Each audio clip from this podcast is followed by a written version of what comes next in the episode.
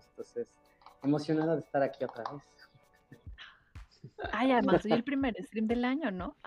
Exactamente. Aparte, sí. La primera invitada. Con todo. No, Eh, y estrenando, estrenando invitados internacionales también. Ándale, No, sí, pero sí. o sea, te toca un dicho que sea así como once you go black you never go back, pero con Sandy. tal cual, tal cual. Oh, pues qué chévere, me encanta un montón hacer parte de este programa y sobre todo que el- lo que vamos a conversar. Así es. Pues iniciamos, si quieren, aquí con los temas que que estuvimos ahí anotando. Y bueno, es el, ex- el estado actual en Latinoamérica. Ahí cuéntanos eh, cómo, cómo lo ves, cómo está.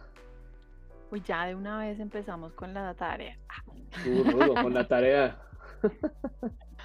De una. Bueno, gente, es súper importante que primero reconozcamos que nuestra industria latinoamericana sí es joven, por supuesto, pero no es tan joven.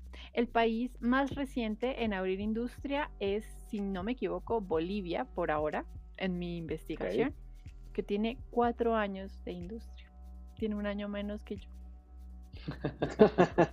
Y qué bonito, porque, pero yo me refiero de industria, no que antes no se desarrollara software, pero que se consolidaran empresas, compañías, que se esté justamente como creciendo el ecosistema. Por supuesto, para México es mucho más amplio ese espectro, tiene alrededor de unos 25 años, y es que justamente pues México al estar pegado, tan pegado a Estados Unidos, pues hay una migración de tecnología, de cultura, de conocimiento que ha florecido en la industria, pero por lo mismo tiene un problema grandísimo que se Sí. llama fuga de cerebros. Exactamente, sí. Eh, cosa de- que de- platicaremos. Sí, que de hecho también parte de eso, como lo habíamos platicado igual, pues México es más consumidor hoy en día que desarrollador, ¿no? Dentro de lo que es Latinoamérica. Pero, pero además, eh, es decir, todos nuestros países son consumidores. México, Argentina y Brasil son los tres primeros consumidores. De hecho, no estoy segura si va primero México o Brasil. Tengo aquí Un- justamente abierto el dato ¿La y es Bra- Brasil es el primero con 63.3 millones de jugadores y México 49.2. Ah, 20 millones de diferencia nomás. Nadita. Bueno, pero, pero, son, pero son el doble de nosotros. Mm, mm. Eso mismo. Y después le sigue Argentina y de cuartas correcto. está Colombia en consumo de juegos. Pero teniendo eso en cuenta, no significa que nuestros gamers consuman industria indie. Y eso es lo que se produce en su mayoría en nuestros países, en nuestras IPs propias, porque también nuestros países están haciéndole maquila a grandes industrias. Yo, por ejemplo, les quiero contar que en Colombia se desarrollaron varios ARC. O sea, el de los dinosaurios, que vas a una isla y se desarrolló en Colombia. Claro, la IP es de alguien más, pero la mano de obra es colombiana. Eso me parece una historia súper bonita. Y esos saberes terminan quedando en el estudio local, el cual empieza a desarrollar sus propios juegos, pero pues esa industria sigue siendo indie. Nosotros Digo- no tenemos juegos de más de 200 personas haciéndolos. Bueno, es que de entrada requieres un capital bastante fuerte para, ¿no? para tener a 200 personas tratando de hacer una sola obra Claro. por varios años, ¿no? No es como que eh, abunden tal vez ese tipo de inversiones tan grandes, sobre Mm. todo si, si estamos buscando como en el mismo país, ¿no? Puede ser que Estados Unidos, Japón, países europeos, pues tengan justamente ese tipo de inversiones, ¿no? Como tan fuertes, por eso es que yo creo que lo indie es como lo más, pues lo que más se usa, ¿no? En esta parte. Pero pues también es como la facilidad del desarrollo, no, no solamente la capacidad de inversión, sino claro. la inversión de tecnología que tiene el país.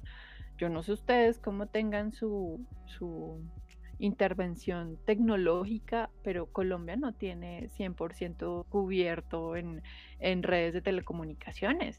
Y también es por nuestra geografía. Nosotros tenemos en toda la mitad la columna vertebral de América Latina, que es eh, la cordillera de los Andes. Y pues eso claramente es una dificultad enorme para conectar a nuestro país con el, el oriente y el occidente, el norte y el sur. O sea, Ah, y pues nuestros gobiernos corruptos que no nos dejan tener eh, internet local. Y, y, eso es una historia que acaba de suceder en Colombia, pero se robaron 70 billones de pesos, 70 mil billones de pesos que iban a servir para conectar a los pueblos alejados, porque la pandemia no solo mostró que los supuestos ciudadanos digitales, porque así llamamos a las nuevas generaciones que son ciudadanos digitales, no saben qué es ser realmente un nativo digital, o sea, como son consumidores digitales, pero no son personas que desarrollen habilidades o que generen ese estilo de conexiones, o sea, dale un niño como, bueno, ábreme una reunión de Meet. Y, y, no solo los niños, sino los propios los adultos, ¿no? Como que ahí se, se, notó muchísimo la brecha tecnológica, pero además es que los niños que estaban en los pueblos alejados y que tenían, o sea, no tenían la opción de entrar a internet o de ir a su colegio a tener clase, porque el COVID ya estaba ahí y tenían que recibir clases en línea, pues fue una ridiculez, o sea, sí hubo una vulneración de los derechos de educación de estos pobres pelados. Sí, yo creo que eso pasó también en... Para todo. es una radiografía de todo. Y, te das toda Latinoamérica. ¿eh?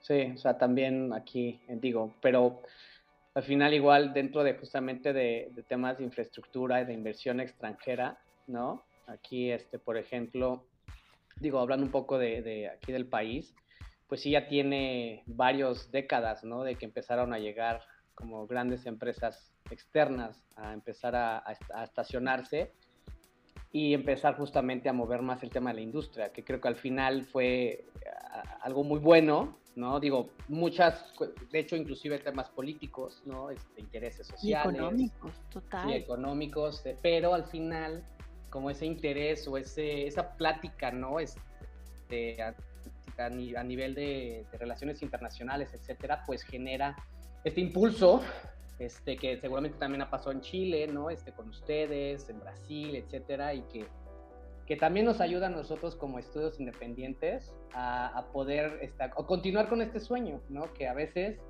también se puede llegar a, detener, ¿no? Por, por también muchas cosas, este, una de ellas es la inversión, pero nos sigue dando como bueno, sigue generando esa, esa, experiencia, ¿no? Que llega de, pues de afuera, que al final, como mencionas, estamos, tenemos 25 años, pero bueno, no tenemos los años que tiene eh, Japón o los años que tiene, ¿no? Estados Unidos. Entonces, seguimos ahí, pero ellos nos están pasando su conocimiento.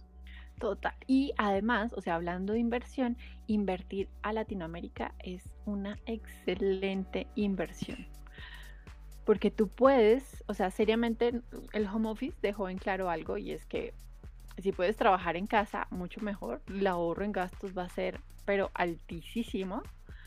Em, la inversión en otros espacios también, pues, o sea, tuya, tu inversión en otros espacios, pues va a bajar porque ya no necesitas pagar una oficina que al año van a ser 70 millones de pesos, sino que tienes a todo el mundo desde casa, les pagan su salud y seguridad, eh, que sexual, Dios mío, salud y seguridad laboral, ¿verdad? Ese, ese es para otro, para otro stream, por favor. Se edita en postproducción, se editan en postproducción. Es que no hay postproducción aquí. Eh, pero además, puedes dar un salario muy competitivo cuando tienes una inversión extranjera.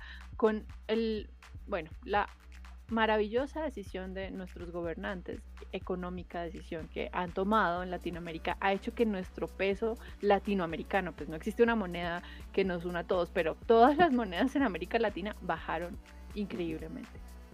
Y el valor de un dólar, lo que tú puedes comprar en un dólar, en nuestros países aumentó muchísimo más. Y eso es justo algo que están considerando grandes inversionistas sobre nuestros países porque tenemos toda una super infraestructura, salarios muy competitivos y un talento increíble, un talento brillante. Y ya existen compras demasiado grandes que no han pasado solamente por la pandemia, sino mucho antes. Por ejemplo, pues Gameloft es claramente una inversión así pero existen estudios, por ejemplo en Colombia, Jam City es una como multinacional para juegos mobile, estilo King, que pues vio una IP maravillosa en el país, vio además un estudio muy grande con la posibilidad de hacerlo crecer más y ahorita pues sigue siendo una oficina que ya no tiene 30 empleados, sino que está subiendo los números y cada vez va a seguir subiendo los números. Y los inversionistas lo están viendo. Y las políticas locales de los países latinoamericanos que se han dado cuenta de que esa inversión es bastante buena, pues han mejorado. Excepto México. México cerró la oficina de ProColombia y yo no sé por qué pasó eso. eso es como... No, no entremos a esos temas delicados. No, porque nos duele, nos duele. Pero estamos Nos duele porque- política, ¿qué pasa? Nos duele porque nosotros eh, eh, fuimos beneficiados por ese programa, la verdad. Y, y es que sí era muy bueno porque te exponía justamente a personas que sería muy difícil tal vez contactarlas con un estudio pequeño, ¿no? Teniendo tal vez eh, justo el, el- el gobierno detrás de esto, pues claramente da confianza a estas personas para hacer este match, ¿no? Entre, entre empresas y, y consultores. Pero Más o menos, pues es que las oficinas a la larga, esas oficinas de trading son oficinas que están constantemente abriendo puertas y que tienen aquí en el top of mind, ah, este estudio latinoamericano existe, ¿no? Como, pero además no es latinoamericano, este estudio de mi país, porque ellos tienen una, un objetivo, ¿no? Y el objetivo es vender productos, IPs, que el dinero entre al país. Entonces, esas relaciones diplomáticas, pues cuando existe un intermediario así, de pronto no es un business developer, pero es un alguien que está buscando fondos de gobierno para llevar a, a una delegación del país a eventos como el GDC. O sea, ujú, Sí, eso es. Que, es brutal. De hecho, ahorita, por ejemplo, con estos cambios que han sucedido, pues la realidad es que para nosotros, al menos en México, nos da más chamba, ¿no? O sea, ahora ya no está ese intermediario. O sea, antes sí estaba y ayudaba. Y de hecho, así como decía Gabriel, o sea, conocemos estudios este, que, que algunos ya no existen, otros siguen aquí este, con nosotros este, avanzando poco a poco. Eh, que, que dentro de los diversos, ¿no? De los diversos canales, ¿no? Porque no solamente es la comunicación, también deben haber fondos, este, ¿no? O sea, debe haber un presupuesto, un capital que se otorga para apoyar los viajes, todo eso, todo, es todo un esquema ahí con diversos actores, muy interesante, pero ahorita al, al desenchufar eso, definitivamente digo, de este lado, ¿no? En México ya eh, hay como una, hay un hueco, ya se hizo un hueco, yo diría un hueco, ¿no? Y, qué bueno que ahorita ya en, Latinoamérica, ¿no? Este, también, o sea, este, están ahí presentes. De hecho, pues creo que el crecimiento ha sido bastante interesante. Y, y pues eh, aquí creo que lo importante es tal vez unir, unir, esfuerzos, ¿no? O sea, así como ahorita estamos platicando contigo, ¿no? Y que digo, no, no mencionamos, pero igual este, a Sandra la conocimos, bueno, la conoció Gabriel en, en, un, este, en una mesa de de debate ¿no? el año pasado con Coco School, que es una universidad que está también buscando mucho el desarrollo de videojuegos, que ya le tenemos bastante cariño, que Sandra ya había trabajado con ellos previamente y que gracias al networking, ¿no? que siempre lo decimos, hay que buscar a la gente, hay que platicar, hay que, no hay que cortar tampoco las, las, los, las buenas experiencias y seguir caminando juntos en esta industria tan pequeña. ¿Cómo es de importante el inglés? Y eso es una inversión muy grande para los países. Yo creo que México tiene una muy buena penetración del inglés, por como están tan cerca y en la frontera es como segundo idioma obligatorio. Pero esa no es la realidad, por ejemplo, de Colombia o de Argentina o Chile, pues nuestra penetración de inglés no es tan alta. ¿Como cuánto eh, porcentaje crees que hay en Colombia haya de inglés? Uy, no, no hablemos de ese, ese porcentaje, sí me hace llorar. Porque mmm, también, también es la forma en la que tú no te sientes seguro de hablar en inglés. O sea, y eso se debe a que no hemos tenido esos espacios. Pero realmente yo soy una pinche privilegiada que estuvo en un colegio privado con inglés y que hasta escribíamos cartas a nuestro amigo en un país lejano, que yo creo que lo escribían los mismos profesores, pero me parecía súper chévere el esfuerzo. No me importaba, me parecía eh, Espero, espero no te hayas enamorado de ese amigo imaginario. No, creo.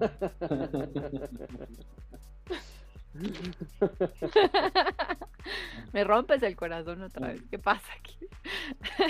No pasa pero, nada. pero la realidad es que como hubo esa, es, existe esa brecha de, de, consumo de contenidos, ¿no?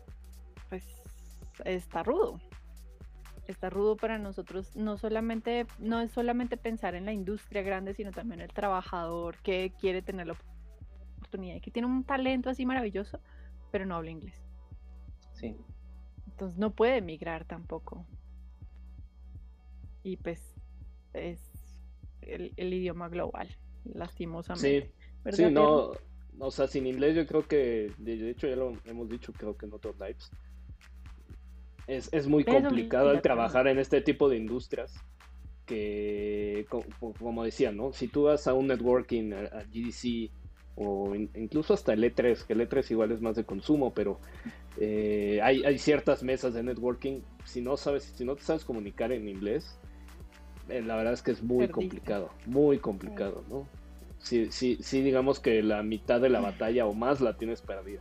Entonces, sí es parte de, algo muy importante para, para, empezar a desarrollar y, sea en, donde quieras estar trabajando, ¿no? no, deja el, ser desarrollador o ser diseñador. Tal vez quieres trabajar en algo de audio, en algo de más de business, en, lo que incluso lo que tú haces, ¿no? Eh, si no ah, no, si en business es obligatorio que hables inglés, o sea, no hay manera, ¿no? definitivamente. Para, eso está, para eso está ahorita ya Open English. Que esto... Publicidad pagada, ¿no? Eh, pues es que la realidad, la realidad es que yo siento que fue, fue todo un éxito, ¿no? Y, la verdad es que le brindó. Te voy a ser muy honesto, al menos aquí en México está Berlitz.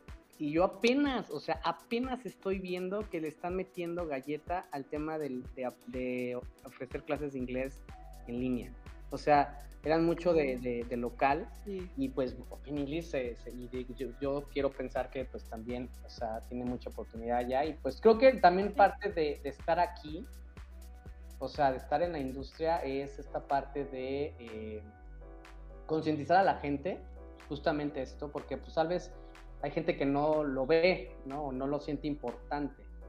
Y en esta parte de que nos toca a cada uno, eh, pues, pues sí, o sea, aventarse. Pues, pues, yo creo que más que importancia, ¿no? Es, es la realidad. O sea, es una industria que genera más que el cine, es una industria que genera, o sea, mucho más que varias industrias, incluso combinadas. Entonces, si no lo quieres ver de esa manera, si lo satanizas como, como acá este nuestro presidente que ataca a, los Nintendos, entonces, este, pues bueno, ya cada quien se cada, quien se pone la venda que quiere ponerse. Mm. Eh, y, pero a final de cuentas, ahí están los datos, ahí está la realidad. Y hoy en día incluso el consumo eh, de videojuegos, sabemos que los niños ya muchos de ellos no están viendo incluso deportes reales, sino están viendo los eSports, ¿no? Entonces, ya hay, ya hay muchos usuarios eh, dedicados como una carrera profesional a jugar un tipo de videojuego, no se diga los streamers. Entonces, hay demasiada demasiado trabajo incluso alrededor de los videojuegos, no nada más es el desarrollo, ¿no? O sea, eh, si, vemos más allá de poniendo el, tema, ¿no? El panorama del desarrollo, eh, tal vez está digamos que un poco más en pañales que lo que va el consumo y lo que va la cuestión del, consumo de, los eSports y de lo, todo el stream, ¿no? O sea, sí creo que sí va un poco disparejo en ese sentido. Pero el tema es que además nos han enseñado a ser mejores consumidores que productores de contenido y por eso les comentaba esto de los nativos digitales los medios de comunicación, todos los contenidos que nos dan es, este es el último juego de tal franquicia, ¿no? Así lo vas a hacer. Y pues justamente con esas preguntas fue que nació tan grande y jugando, que es eh, la... Ay, yo no les dije. Hola, ¿cómo estás? Soy Sandra Castro, dirijo una comunidad en Colombia que se llama Tan Grande y Jugando y que fomenta la industria de desarrollo de videojuegos en Colombia y América Latina. Es como importante, ¿no? Pero bueno. Pequeño detalle pequeño detalle, porque una comunidad muy reconocida, si no la conocen ya búsquenlo tan grande y jugando. Antes salía tan grande y jugando Pokémon, pero ya salimos nosotros de primera. Mm. pero justamente mi molestia al respecto de cómo normalmente los medios de comunicación nos vendan la información y nos dan cosas y es más como consume. Este es el último carro, esta es la última ropa, esta es la última. Y es como que pinche que alguien me esté dictando qué consumir.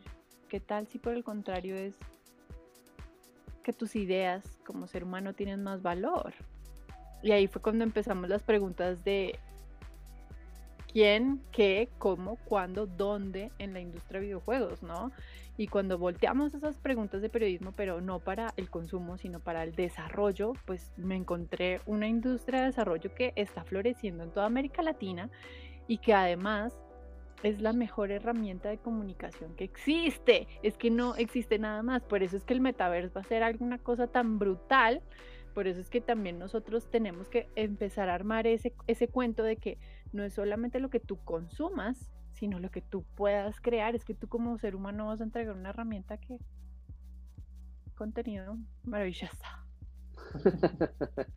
Oye, pero ¿qué tipo de, de obstáculos, por ejemplo, pudieras ver de un desarrollo latinoamericano contra, contra estos países que ya nos llevan pues varios años de, ¿no? de diferencia el primer obstáculo es los consumidores locales, porque los consumidores locales no consumen industria indie, porque nuestros medios locales tampoco comparten nada a la industria indie y al mismo tiempo les voy a decir, desarrolladores, eso es culpa de ustedes.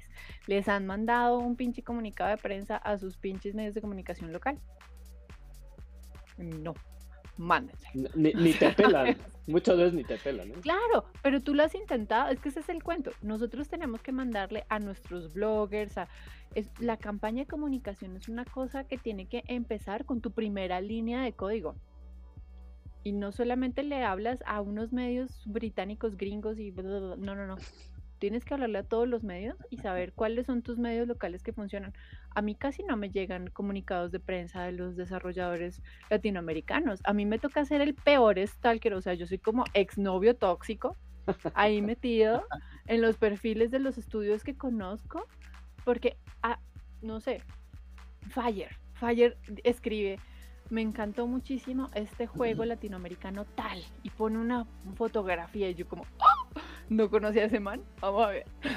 Como soy literal, así me toca a mí, que estoy súper interesada en la industria de desarrollo de videojuegos. Por favor, déjense querer. Sí, digo, tal, tal vez creo que no puede ser tan, tan como eh, que a la gente le, le, le, guste como este tipo de entregas indies, porque es como una especie de, de, desarrollo, tal vez incluso hasta para desarrolladores, ¿no? O sea, en el sentido de que el, que consume es alguien que ya lleva tal vez varios años consumiendo desde consolas antiguas. Y como que ir para el ir para el mainstream o sea, a, veces... Pero es que tampoco le das a los otros, o sea, no le das a los jugadores que sí juegan indie. seriamente, o sea, ahí sí les digo como latinoamericanos, pongámonos la mano en el corazón y reconozcamos que somos unos odiosos con nuestros medios de comunicación locales. Y tienen toda la razón de ser odiosos con sus medios locales. Pero es que las campañas de comunicación política no se hacen en un día. La incidencia toca hacerla constantemente, o sea, no se imaginan. Yo ah, llevo cinco años haciendo esto fomentando el consumo y el desarrollo de la industria. Golpeado puertas de gobierno, de alcaldías, y no solamente de Colombia, sino de diferentes partes de otros países para decirle, mira, yo soy una perra, perrísima, empoderada y quiero contarte esto que está pasando en tu país y estos son los actores que tienes que... A veces ese es mi trabajo, ¿sabes? O sea, mi trabajo a veces es llegarle a una alcaldía local y decirle, usted tiene este dinero, le propongo que haga esto y le propongo además este actor, pero pues usted puede escoger ocho mil actores, pero darle esa oportunidad a esos gobiernos locales de tener como un momento en el que pueden compartir con más personas o que pueden compartir ideas ¿no? acerca de la industria de desarrollo, es algo que no va a ser una sola persona solita. Sí. Tenemos que hacerlo todos. Nosotros tenemos que volvernos los novios tóxicos de los medios de comunicación y empezar a spamearles así con ganas como, mira, tengo un, desarrollo indie y empiezas a, a desarrollar una relación con ese periodista. Es que también eso se nos olvida los periodistas no son máquinas, no es que mandes el comunicado de prensa y ya se va. ¿Cómo conociste a este periodista? ¿Alguna vez has hablado con él? Invítalo a un café virtual. Hola, ¿cómo estás? Mira, tenemos este desarrollo, me gustaría presentártelo. No le mandes el comunicado, péscalo. Sé la persona más amable que nunca existió. Ni siquiera vas a ser tan amable, ni con tu mamá eres tan amable. o sea, vas a ser, ni levantando vas a ser tan amable. Pero yo creo que, yo, o sea, o sea, totalmente estoy coincido con eso, pero yo creo que aquí, bueno, al menos en el, en el, con, con, la industria aquí en México, de las personas que hemos conocido a lo largo de estos 12 años, eh, yo creo que ni siquiera mandamos la información a, ni, siquiera llegamos al, al dar el follow-up de, oye, viste mi correo, viste mi WhatsApp, no, ni siquiera lo mandamos. Entonces, ¿por qué lo hacemos?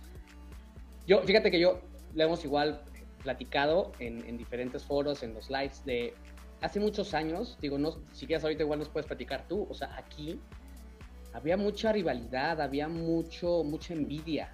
Y entonces, creo que ese es, eh, y ahorita que te escucho y que, nos compartes justamente esto de salir, buscar, compartir, o sea, que es parte de, si, todo, si todos lo hiciéramos, sería otra historia, ¿no? O sea, tendríamos otro nivel de, de comunicación, vamos a poner de popularidad, de, de compartirle justamente a los consumidores de estamos aquí, apóyenos, que, que no existe, pero creo que nos atoramos muchos años mm. en no querer justamente compartir porque pensábamos que alguien iba a tomar nuestro proyecto o nuestra idea y que lo iba a duplicar y que se, o que, ¿sabes? O sea, tristemente teníamos ese chip porque pasó muchos años. Creo que, eh, creo que, y yo personalmente lo veo, algo que ha estado cambiando en México este chip ha sido mucho el tema de los startups, que realmente no tienen nada que ver con los videojuegos, pero que nos están empezando justamente a compartir y a enseñar que si no trabajas en equipo, que si no empiezas a abordar de otra manera, que si no te juntes con actores políticos, etc. etc., realmente no puedes llegar a tener esos niveles, ¿no? Porque si hoy hablamos de cómo se desarrollan las, los unicornios, ¿no? En la parte de, de los startups, eh, entiendes que pues en esta industria necesitamos lo mismo, o sea, necesitamos hacer las conexiones, necesitamos buscar esto, aplicar a fondos, etcétera, eh, y quitarnos ese, ese pues, mal sabor de boca. Creo que ya está pasando, pero creo yo personalmente que sí vino mucho de ahí. Yo, yo no sé cómo lo viviste o cómo se vivía este, allá en Colombia antes, pero aquí yo te puedo decir, éramos bien miedosos porque aparte de envidiosos, ¿no? También envidia, envidia en Latinoamérica, ¿no? En general. Y, creo que ahí el shock, incluso cuando fuimos, por ejemplo, al primer GDC, es, ver a toda esa comunidad eh, abierta. sobre todo los gringos y, europeos, que llegan y se comparten casi casi todo, ¿no? casi casi lo arreglan. no, o, incluso hasta el revenue, o sea, de hice tanto dinero en esto y así, bla, bla, y era algo que, en la boca, ¿no? Dicen que, por ahí. Que, que, era como de cómo estás compartiendo el revenue de tu juego, ¿no? Es como, claro. pues, eh, pues es más bien es más bien el pensamiento de que si a toda la industria le va bien, a todos nos va a ir bien, en vez de querer que solamente a ti te vaya bien. ¿no? pero además, además es ese pensamiento de que siempre vamos a hacer competencia, aunque tú hagas puzzle y yo shooters, o sea, es tan variado todos los contenidos que hacemos. Igual, si los dos hiciéramos puzzles, los puzzles son diferentes. Aquí pasaba algo parecido y yo llegué ya cuando la narrativa empezó a cambiar. Y además, yo creo que llegué en un momento muy bonito de la industria de desarrollo de videojuegos, varios estudios ya generando sus propias IPs, recibiendo revenue, bueno, más que revenue, recibiendo como ese inversionista que necesitaban para poder llevar a cabo su idea y llegar hasta el final. Y no solamente el inversionista, sino el apoyo. O sea, unos aliados súper chéveres. Y fueron ellos quienes me enseñaron ese tema de, de, lo abierto. Lo otro es que todos tenemos chorro mil ideas, gente. Y eso, si tú no la haces, alguien más en Pakistán la está haciendo en este momento. O sea, agiliza, muévete y ya no, no es, ay, me robaron mi idea. O sea, ¿cuánto tiempo te demoraste con esa idea en la cabeza? ¿Seis años? Aparte la idea, la, idea mientras que la desarrollas siempre va cambiando, o sea, al final, o sea, el, que, ya, me ganaron el que te avientas hacia abajo, ¿no? De un free fall game, ¿no? O sea, salieron miles, ¿no? Y todos tenían una, una, mecánica diferente, un control diferente, un hiper diferente, objetivos diferentes, y por eso hay, ¿no? Miles, ¿no? O sea, yo, yo, yo creo ahí, por ejemplo, de eh, tenemos tenemos el, el caso que yo digo que se reinventan siempre, siempre dicen que, que va a tronar y es Nintendo. O sea, cuando saca Mario Bros, todos dicen, ah, es lo mismo, ¿no? Brinca y manda su podercito. Sí, es lo mismo. Y, y sí es lo mismo. Como tú llevas, llevas ocho años con la misma novia, es lo mismo y ahí sigues. También. Pero este, es la, es la misma mecánica principal, pero todo lo que es alrededor del juego es lo que va variando y te van metiendo nuevas cosas y van eh, dependiendo ahora con los controles que tienen este movimiento, la narrativa, o sea, no nada más es quedarnos. Avanzado. O sea, ¿vieron el último Mario Kart? Que tu, tu car es un kart, de verdad, un carrito. el está, increíble. Está, increíble. La, ¿Cómo? Em, o sea, y pensar que empezamos con máquinas con un solo botón, pasamos a palanca con botones, ¿no? O sea, y ahora un casco de realidad virtual, me encanta. Exacto, y ahora vamos al, metaverso, ¿no? Ah, pero, Después va a estar así implantada en el ojo, gente. Pero este posicionamiento, o sea, sin duda es, es muy importante el, el, que necesites este networking, ¿no? El, digo, nosotros afortunadamente pudimos aprender justamente este, este que te decíamos de ProMéxico, que te enseñan hasta hacer un, un press release, ¿no? O sea, mandarlo, cómo, cómo escribirlo. O sea, todo eso es muy importante. Sí, era, era muy buen aliado. Y, que te enseñan a hacer cosas que obviamente en el, pues en el desarrollo y en la escuela menos lo ves, ¿no? Entonces, sí es, sí es como muy importante esta parte que como por ahí dice, ¿no? La, mitad de tu juego es crearlo y la otra mitad es saber venderlo. Entonces, eh, eh, sí tienes eh, es, esas oportunidades que se nos están dando, que comentamos en Latinoamérica, ¿no? Lo que decías de, ok, tenemos salarios bajos, ok, ya tenemos la tecnología, los cerebros, ¿no? El talento, pero además necesitas también tener lo otro. Necesitas, pues ahora sí que al marquetero de quién va a contactar, cómo lo va a vender, si te vas a hacer armar con un publisher, si lo vas a hacer tú solo, eh, si vas a hacer diferentes cosas como un trailer, imágenes. O sea, hay mucho más allá que el desarrollo de videojuegos y creo que eso en Latinoamérica apenas está como queriendo cambiar justamente con tal vez con los estudios que, que, van en la punta de lanza, ¿no? Definitivamente, em, aunque tuviésemos estas oficinas de conexión internacional, que son las ProMéxico, bueno, en ProMéxico se llama ProMéxico, en ProColombia se llama ProColombia, en Chile también se llama ProChile, pero no me acuerdo cómo se llama en Argentina y Brasil, los dos tienen este estilo de oficinas. Estas personas trabajan claro, en inversión, pero en inversión de absolutamente todo, películas, música, cine, y necesitamos gente que esté súper especializada en videojuegos, porque somos un mercado completamente diferente. Y claro, tenemos todos los mercados dentro, por eso es que generamos más que el cine y la música juntos, inevitablemente, pero pues necesitamos irle trabajando. Y a ello, yo sí les diría, también necesitamos una voluntad política en el país. Salud, señor. Gracias. Gracias. Y la voluntad política no es solo una voluntad política, o sea, no piensen solamente en los gobiernos, porque los gobiernos están para embarrarla, esa es la realidad. ¿Allá se dice embarrar? No. Pero se, entiende, se entiende. Ah, bueno. Los gobiernos están para embarrarla porque ellos no saben lo que tú estás viviendo. O sea, aquí alguna vez un, eh, un hermosísimo congresista dijo que una canasta de huevos, 30 huevos, costaban medio dólar. Medio dólar en ningún lado cuesta medio dólar. Pero pues es que a ellos no les duele lo que a nosotros nos duele. Por eso es que la voluntad política tiene que venir de nosotros como estudios de desarrollo, como estudiantes, como futuros trabajadores o como ya pues profesionales de la industria de desarrollo de videojuegos.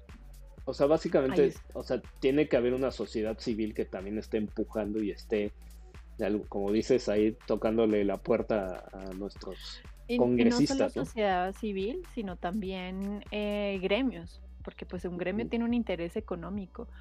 Y ahí van historias súper interesantes de la política pública de la industria de desarrollo de videojuegos. México ahorita tuvo una metida de manos en la boca con una política pública que yo no entendí ni para qué le hicieron. Para mí eso es una política pública casi que de basura, porque no, funciona. muchas cosas. Menos mal. Y, y, yo creo que la gente que está en el stream pues nos puede contar un poquito sobre sus experiencias dentro de la industria, ¿no? O sea, como que conocen ellos de política y que creen que es política, ¿no? Porque también es una forma en la que nosotros los seres humanos nos, nos, ¿cómo se diría? Como que nos reconocemos dentro de la industria. Tengo un perro aquí que está un poco inquieto. ¿Me vas a dejar saludos, perro inquieto, por favor. Estamos en un live. Ella no respeta. Bueno, pero entonces, en México se cambian las letras. Yo no tengo por aquí un. No, no tengo. Se cambian las letras para hablar de si es para un público en general o no lo es. Cuando ya vienen con letras, ¿no? Ya tiene E para everyone, T si es contenido maduro de teenager. No entiendo por qué lo cambiaron.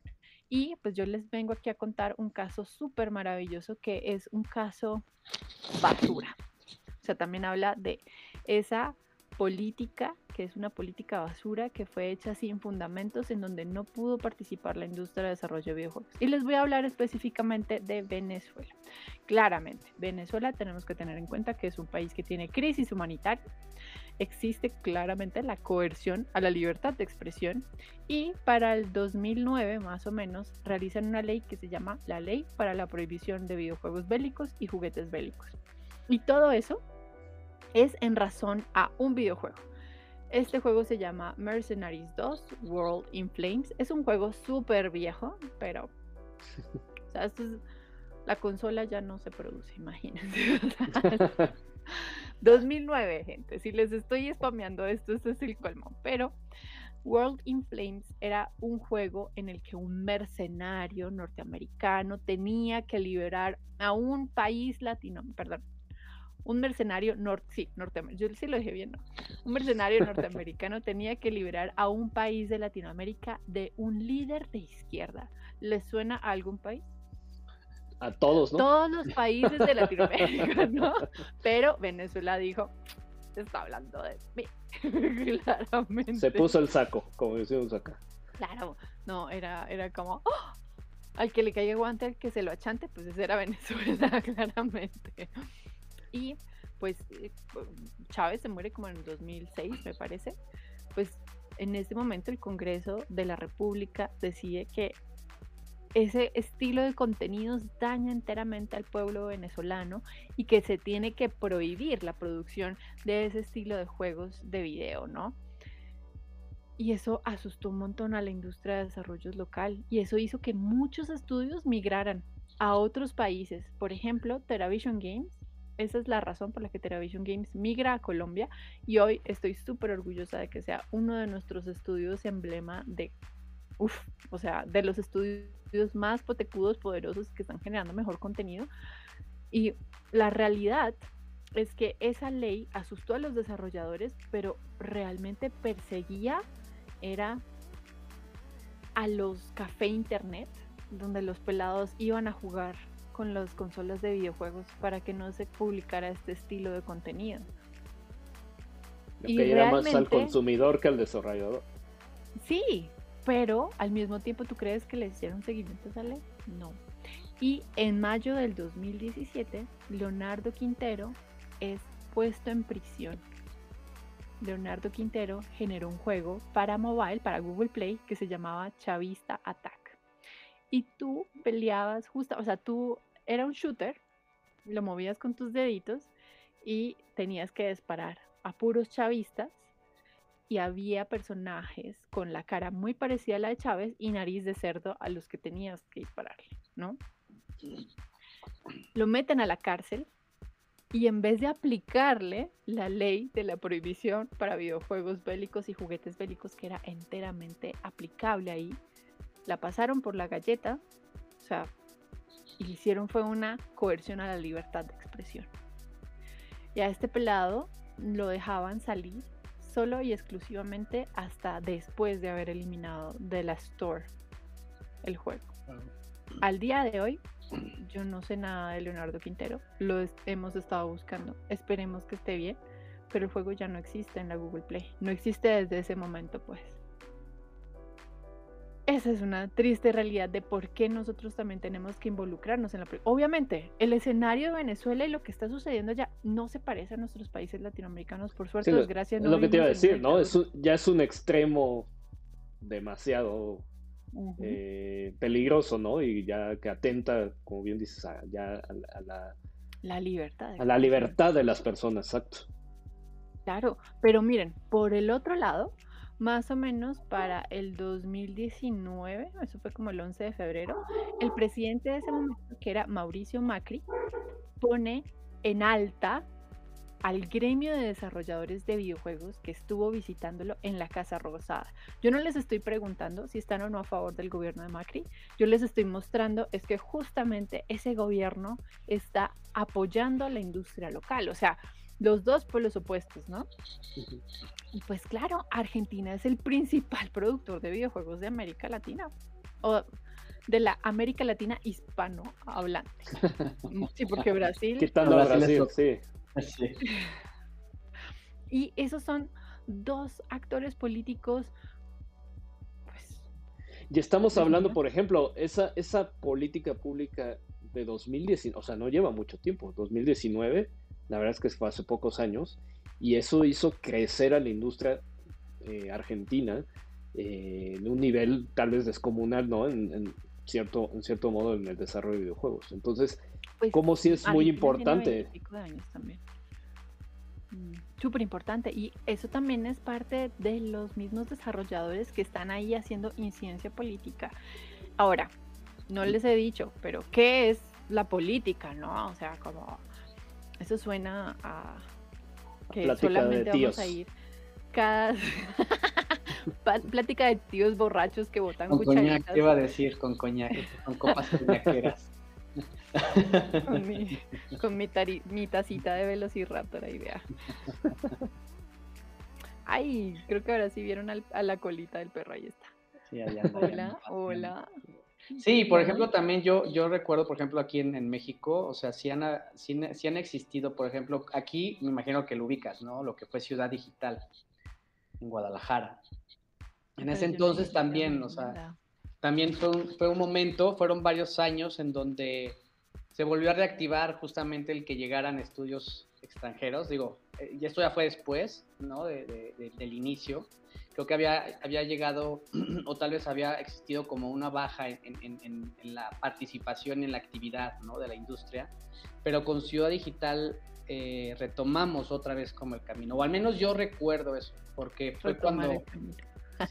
es que había, había, empezó a haber más comunicación, o sea, realmente salían más notas, ¿no? En medios, en la televisión, este, claramente habían anuncios de que llegaban este, nuevamente eh, las industrias foráneas, ¿no? Este, recuerdo mucho justamente Gameloft que se empezó a posicionar y tenemos ahí varios contactos con, igual con gente de Aguascalientes, ¿no? De Está pequeños ¿no? Por aquí. Eh, ajá. ¿Pixelatus sale de ahí? Y este, y entonces justamente fueron como, empezaron, empezaron nuevamente a hablar y ya tiene varios años después de también, así como tú hablas de corrupción, pues acá también un caso de corrupción interesante, por no decir otra palabra, eh, referente a Ciudad Digital. Interesante. El, dinero, el dinero se fue a otro lado, ¿no? Al final, digo, nadie lo va a saber realmente porque nunca se pudo comprobar nada, pero el, al final Ciudad Digital empezó eh, por ahí recuerdo que por cada dólar que creo que gastaba eh, la inversión extranjera, el, gobierno mexicano ponía creo que igual un dólar para inversión. O sea, era, un acuerdo similar. Oh. Muy agresivo, porque en realidad es que el presupuesto era, era muy retador, ¿no? Porque pues obviamente traían, traían unos números muy diferentes al peso que tenemos tan devaluado, ¿no? Claro pero estaba muy padre, entonces llegaron, eh, e incluso yo, o sea, nosotros conocimos a gente que estaba rentando ahí, porque también se hizo como un tipo WeWork en toda esa ciudad digital, etcétera. Claro. Buenos momentos, buenos tiempos para la industria, pero al final después, con todo lo que... Pero era mentira. Pues sí, o sea, realmente había una parte pues de relaciones internacionales, una parte política, una parte de, de creación de empleo, de estadísticas, ¿no? Este, del país, etcétera y pum, llega el escándalo y otra vez la industria, uh, la, inversión este, eh, extranjera, yo. claro, obviamente. se van. ¿Qué pasó?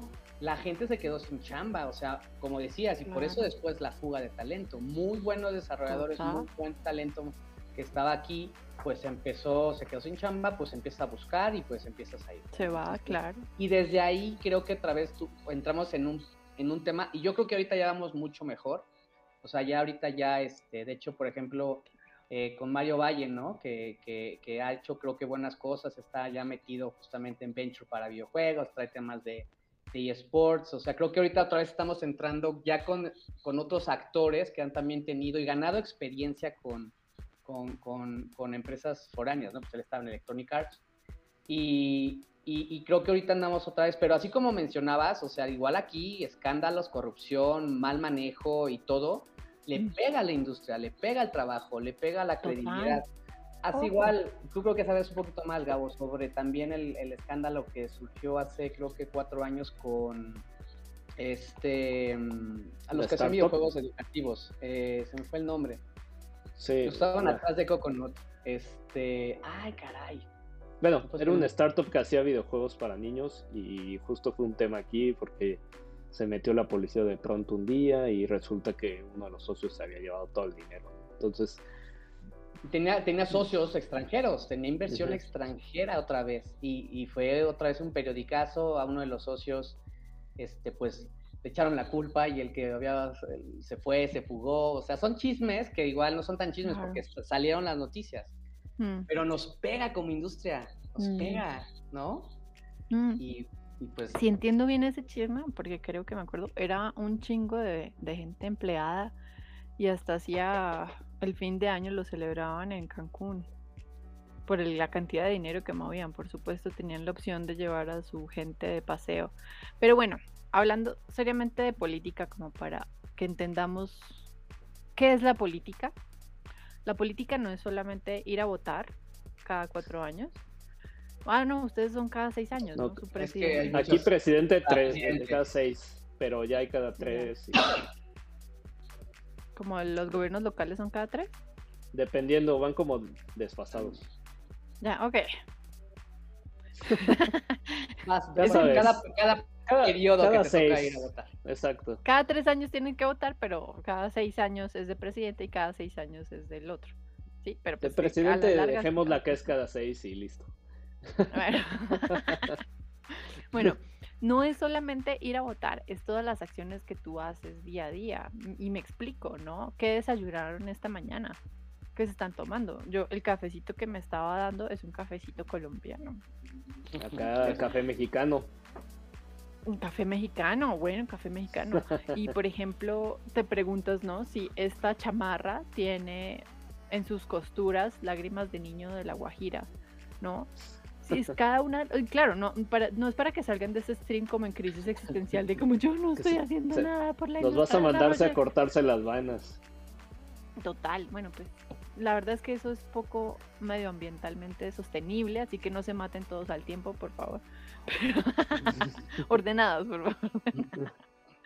Pero la realidad es que todas las acciones que tú haces van a impactar a la industria de desarrollo de videojuegos. Si tú ves algo que esté funcionando, ve y lo apoyas. Si tú ves algo que está creciendo y te gusta cómo está creciendo, ve y lo apoyas. Así, si encantan estos Coco Life, pues tienes que compartirlos con todo el mundo y decir, esta mm. gente tiene que estar súper enterada de lo que está pasando en América Latina y en la industria, que esa Sandra es una chimbita. Así, compártelo, compártelo y, y, eso va a cambiar justamente las cosas, eso va a abrir oportunidades, pero es porque tus acciones hoy por tus acciones que estás generando hoy. Entonces, claramente, hemos tenido unos eventos súper desastrosos, pero eso no significa que no podamos crecer hoy. Correcto. Voy a hacer un pequeño paréntesis porque ahorita estaba checando aquí el, el, stream. Ya nos mandaron unos mensajes Daniel y Laura. Vamos a con la de Daniel que dice, ¿creen que vuelvan los eventos de networking presenciales este año? Creo que durante la pandemia se, cerrar, se crearon muchos estudios que aún no han tenido espacios para darse a conocer. No sé si, si alguien de ustedes quiere... Pues la invitada. Bueno, pues... Apoyar a Daniel, contestar a, Daniel. Yo qué les diría, los eventos presenciales están en veremos. Ahorita se convocó el GDC, el Game Developer Conference, que es uno de los eventos más importantes de este lado del planeta. Y la realidad es que se canceló el E3, pero son dos eventos distintos, ¿no? Hay que entender la naturaleza de cada uno de ellos. El GDC es muchísimo más controlado y tiene un grupo de trabajo mucho más pequeño, lo cual es más agradable. Y lo segundo es que em, los eventos no es solamente la única, los eventos presenciales no son la única forma de darte a conocer. Hay eventos justamente digitales que te ahorran muchísimo dinero y el año pasado yo estuve asistiendo a varios de estos eventos como GDC, como DEFCON, en donde estuve conversando con otras personas de otros lugares, también haciendo conocer a mis estudios de desarrollo de videojuegos, pero pues obviamente es obligatorio el inglés. Very important over there. Very, very. Very important. Eh, a mí me encanta hablar así mal inglés, o sea, que se note lo más latino. Posible. De hecho, también justamente la, habíamos estado platicando que eh, había, digamos, un censo, ¿no? De estudios de videojuegos. Y con la pandemia, ¿no? En el, en el 2020, o sea, nosotros tristemente conocemos varios que no, la, no lo lograron, pero justamente surgieron. Entonces, aquí también va mucho de la mano nosotros, ¿no? Lo, como, como decía Anda, ¿no? O sea, de tenemos también que apoyarnos, comunicar a, los medios y de esa manera también empezó. Se nos murió. Creo que, creo que se está muriendo. Pero estamos de acuerdo, estamos de acuerdo. Estoy de acuerdo, Javín. pero, pero sin duda, o sea, si, si, no hacemos también como un autoconsumo, que es, que es mucho lo que pasa en Brasil, ¿no? La verdad es que Brasil es, como el mercado más grande dentro de Latinoamérica por el mismo consumo que tienen ellos de sus propios videojuegos. Obviamente no es que no, no es que no consuman los demás, ¿no? Pero los suyos sí los consumen. Y eso hace, obviamente, que haya más ingresos para estos estudios y puedan seguir haciendo este tipo de cosas, ¿no? Entonces, Pueden crecer, crecer muchísimo. Es que justamente a eso es lo que, lo que vamos. Tenemos que empezar a consumir nuestros juegos propios. Y eso aplica para cualquier cosa, ¿no? Estamos hablando aquí de videojuegos, pero como bien decías, aplica con el café, que es un commodity, o sea, que cotiza en bolsa, ¿no? Eh, aplica también para la ropa que, que, usas, aplica, no sé, para celulares. Por ejemplo, aquí en México tenemos marcas de celulares mexicanos. Entonces... ¡Qué chévere! o sea, son, son, son cosas que no estoy diciendo que por ser mexicano, por ser colombiano, lo tengan que consumir. Obviamente también creo que tiene que, el, que está creando eso tiene que haber una cierta calidad, ¿no? Para que el consumidor quiera o no eh, tener estos productos o servicios, ¿no? Pero sí es importante tal vez, por ejemplo, aquí también eh, el, el mercado aquí del vino, por ejemplo, las personas que consumen vino aquí en México, como que tienden a apoyar bastante al vino mexicano, a pesar de que aquí tiene un impuesto muy grande. Eh, el mismo gobierno le pone un impuesto muy grande, entonces a veces ves. Pero precio... todos. No, solo a los mexicanos dentro de México les ponen un impuesto.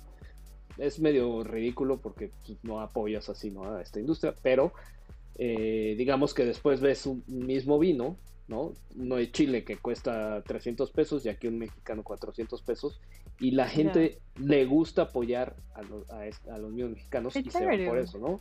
Entonces es como una industria medio de nicho, pero que sí tiene un bastante apoyo. Pero así deberíamos, yo creo que de ser en todos. Y como bien dice Sandra, creo que eso ayuda también además al planeta, si nos queremos ver eh, buena onda pues, ecológica un, videojuego digital, pues no es que haga la diferencia si lo compraste aquí o lo compraste en Pakistán, ese no. Pero sí hay que evangelizar a los medios de comunicación. Y además es como nuestro acercamiento a los juegos. Tan grande y jugando es un insulto. Es un insulto que además usualmente dan las mujeres hacia los hombres. Uy, no estás como muy grandecito para estar jugando. Pues eso tenemos que cambiar en mentalidad. tenemos que decir sí y que así como el orgullo gay, si soy marica y súper floripepiada, hágale, o sea, como ya después de eso, después de que uno sale del closet de ser gamer, a uno ya no le pueden hacer bullying, gente, esa es la realidad. Exactamente. Ya regresé, Tim, ya regresé, ya estoy aquí. ¿Ya me escuchan o todavía no? Sí, Benjamín, estamos de acuerdo en todo lo que dijiste. Gracias, sí. Pero, pero estuvo muy raro porque yo lo seguía escuchando. O sea, no, no, no yo seguía hablando de aquí hasta que ya nos lo perdimos. Yo, qué triste, qué triste. Pero bueno, pero sí los escuché, los voy siguiendo, ¿eh? Perdón. Oiga, nos, nos, nos hicieron otra preguntita ahí en el chat que, que hablamos sobre el tema de Internet de acerca de las limitantes. ¿Qué otras limitantes tecnológicas ven en la TAM sobre el desarrollo de videojuegos? Bueno, la primer la Esa es muy buena limitante. Pasen por favor más café. Son las nueve de la noche aquí, gente, y yo me levanto muy temprano. Em, yo diría que la primera limitante es que justamente falta ese sentimiento de proactividad en cuanto a ¿sabes qué? Yo no sé hacer esto, pero quiero aprender. Y voy y lo busco por mis propios medios y me acerco a la comunidad. Lo otro que yo veo en dificultades es que tenemos ese miedo de querer compartir, por lo que hablábamos de las ideas, pero mira, hermano, hermana, no te imaginas la cantidad de ideas que uno tiene en la cabeza. Para, la tuya, la tuya es la de menos, ¿no? O sea, uno tiene 200 ideas aquí de juegos que quiere hacer, cuando llegue la tuya me va a importar nada, te voy a ayudar con esa idea para que la desarrolles, pero ajá. Lo tercero es que hazlo. O sea, yo digo como cállate la boca y hazlo. Ya, o sea, no, ay, tengo esta super idea, no sé qué. No, no, no, no, no, no me la vendas en idea. Quiero que me la muestres, quiero que me muestres la mecánica y cómo lo puedes desarrollar, porque esa es la idea que te voy a comprar. Y lo tercero es que los latinoamericanos tenemos muy malas costumbres culturales. No cumplen los tiempos de entrega. Eso es muy grave y eso es un problema que he encontrado en absolutamente todos los países de América Latina. Yo creería que los únicos que no se rajan son los chilenos, son los más puntuales, pero el resto somos unos sinvergüenzas. Por favor, si la reunión te dice que es a las 9, tú no llegas a las 9, tú llegas seis minutos antes de la reunión, por lo menos.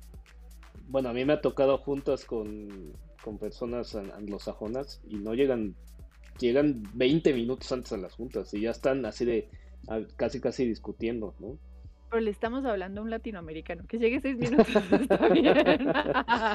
no, pero creo que ese es un punto muy importante, ¿eh? O sea, porque si es como relojito y, y, tenemos una hora y tenemos una hora. Y, y no llegas, eh, ¿no? Este, puntualmente y básicamente incluso puedes perder un buen deal que hayas hecho con un publisher, con un con alguien este de financiamiento, un incubador, lo que sea, extranjera por eso. Una oferta de trabajo, o sea, 20 minutos antes de estar listo es una muy buena eh, además del inglés, cosa que ya todo el mundo sabe, por supuesto. Pero vean, las ideas de trabajos que tenemos, la cantidad de talento que tenemos, estamos hechos para el éxito, baby. O sea, nuestras, nuestros genes se nota la creatividad de nuestros cerebros, se los prometo. Estamos muy bien hechos, Latinoamérica, pero por favor, por favor, llega, llega tiempo. Otra, otra cosa que yo agregaría es, creo que ya no sigue pasando, pero antes era como muy común el querer meter a fuerza los temas de cada cultura de Latinoamérica. Por ejemplo, aquí a fuerza querían hacer juegos de aztecas o de mayas, ¿no? Y con el look, o sea, vamos, tenemos como más cosas enriquecedoras. generando, o sea, el chavo Kart no salió porque sí.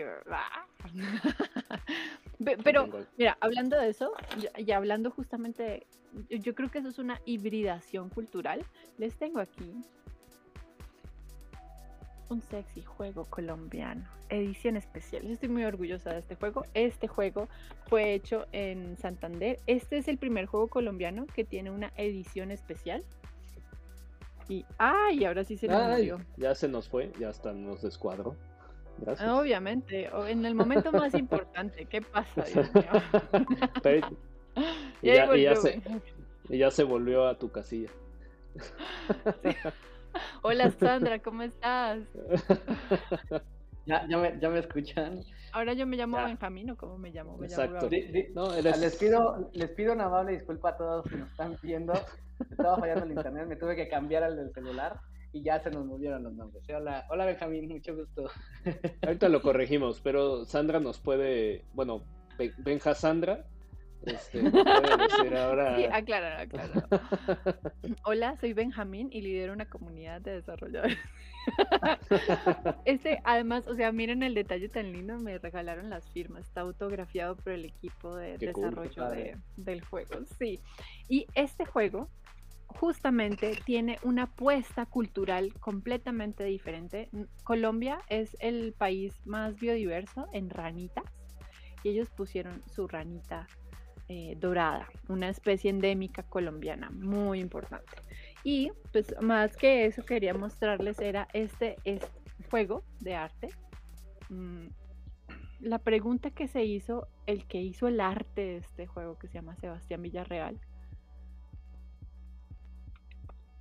es justamente cómo sería si nosotros tuviéramos una princesita Disney.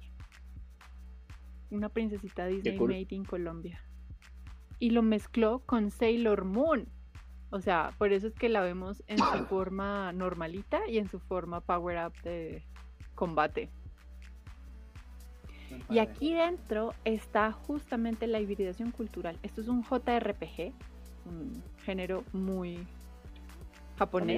A mí me, gusta ese, estilo de juegos. Bienvenido, Chris Tales, un excelente juego, un RPG colombiano, apoya la industria latinoamericana. Y véame, esta es Cartagena, la ciudad ah, amurallada, muy, muy especial. Y aquí tenemos la Catedral de las Lajas. Esta catedral es patrimonio de la humanidad prácticamente.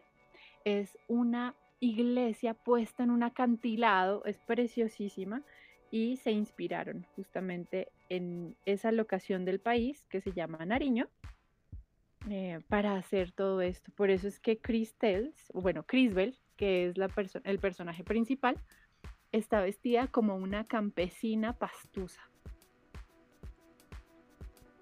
Pero qué cool, justamente eso es a lo que quería tocar de que agarras conceptos tal vez de tu propio país y lo moldeas a algo que puede ser universal. Total, eso, total. Eso creo que es una muy buena entrada que, que, nosotros de hecho fue lo que hicimos con Sky Hero, el primer juego que hicimos, que por acá pasa el trailer en mi pantalla, ahorita va a pasar, pero es eh, está basado en, cuando se cae los niños héroes aquí en el castillo de Chapultepec en la Ciudad de México, se cae uno de los se caen, se avienta. Bueno, se avienta, perdón. Iba caminando y se cayó. No, no. bueno, bueno no sabemos. Eso es, lo, eso es lo que nos cuenta el libro de la CEP, Benjamín. Tal vez sí. Claro, bueno, eso sí, eso sí, Pues bueno, sí, claro. Si, si yo fuera el héroe de la historia y sobrevivía a la historia, no, yo me tiré en que me iba a caer. Y entonces agarras justo un concepto que puede ser, mire, aquí está empezando justamente el trailer de Sky Hero, donde eh, pues la idea del juego es vas este, moviéndote en el aire para esquivar a los, a los enemigos y tienes poderes, etcétera, ¿no? Pero es justo un, tema muy, incluso que si le digo, es más, un latinoamericano seguramente ni sabe que, quién es Juan Escutia por ahí, ¿no? Entonces, eh, es agarrar un concepto eh, de tu país y moldearlo para hacerlo algo universal. Mm, pero pues bueno, ahí creo que cada vez vamos entendiendo mejor el, el sistema.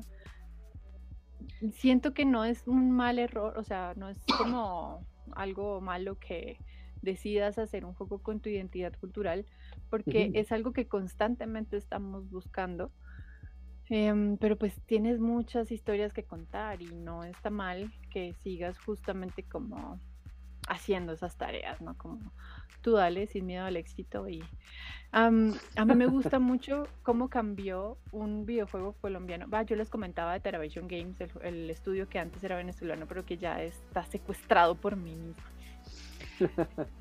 Ellos empezaron haciendo un VR y tenían como esta expectativa de hacerlo súper realista, y en su nombre original el juego se llamaba Neon Fury, estaba eh, inspirado en los 80 y tenía un montón de herramientas y la mecánica, mecánica, era muy buena, pero la tecnología no estaba para lo que ellos estaban construyendo, porque el VR es una pantallita así súper chiquita Y es una tecnología muy reciente, entonces tú sigues creando todavía el UI y el UX para ese estilo de consola, pero cuando llega este saber de otro país, explotan muchísimo más el juego, cambia enteramente la estética del arte porque pues claramente ellos querían que un tiranosaurio rex caminara súper gigante en, en toda tu pantalla, pero pues no estaba optimizado en la calidad que ellos tenían, porque era un, o sea, tú podías ver la textura del T-Rex, era impresionante. Pero al mismo tiempo hizo que aumentaran otros valores latinoamericanos y te encuentras por ahí, por ejemplo, una chancla como herramienta de ataque. Eso me parece un hit. De hecho, de hecho nosotros también pusimos, pusimos la chancla en el nuevo Chavo Card. Hay un poder que es la chancla. Total. sí, es algo muy, muy latino. Muy latino, las mamás y el miedo a las mamás. Exacto. Acá utilizaban algunas gancho también. No han exportado esa sabiduría. y ya los, papás eran más severos y era el cinturón con levilla. Yo soy. Ahora, ahora ya nos excusan de, de otro tipo de. Ya no se puede esas cosas. Ya, no, se, puede esas cosas. Yo creo que la siguen haciendo. Pues yo fui de esa generación que nunca le pegaron, entonces no tengo ni idea qué es eso. Pero claro, el, el símbolo de la chancla es un símbolo universal. Eso es un saber que todo el mundo va a entender. Dentro de 100 años todavía se va a entender el valor instrumental. El valor de la chancla. No tenga duda, no tenga duda. Pero bueno, continuando con la industria latinoamericana, yo les estaba hablando justamente de política hay actores que han sido mucho más sólidos al generar ese estilo de políticas y quiero hablarles justamente de la industria argentina. Argentina tiene desde hace varios años un evento que le llaman el EVA y es un encuentro de desarrolladores locales y es un encuentro nacional. ¿Alguien te iba a decir el Evangelion, el EVA?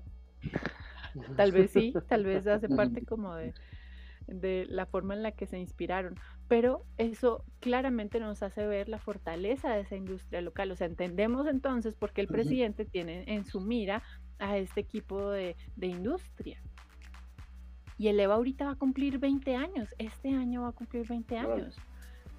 Y es un evento que justamente los ciudadanos crearon para los ciudadanos y aprovecharon el apoyo del gobierno. Pero fue primero una política ciudadana y después apoyo del gobierno. En el caso de Colombia se crea una institución que se llamó el Colombia 4.0 y el Colombia 4.0 lo que buscaba era fomentar las industrias creativas. Nosotros lo llamamos industria naranja e industrias creativas, pero he descubierto que no le dicen así todo el mundo. Pero las industrias creativas es el cine, la televisión, la radio, todo lo que tengan IPs y producciones culturales, pues, ese estilo de contenidos. Y tengo miedo, este perro se está viendo al espejo y creo que va a ladrar en algún momento. De que le hagas caso. Ahí voy a brincar así y se me va a ver el pantalón de pijama. Ese, no, ya no es, es el, es el, es el dress code de home office, no te preocupes. es el uniforme local. Exacto.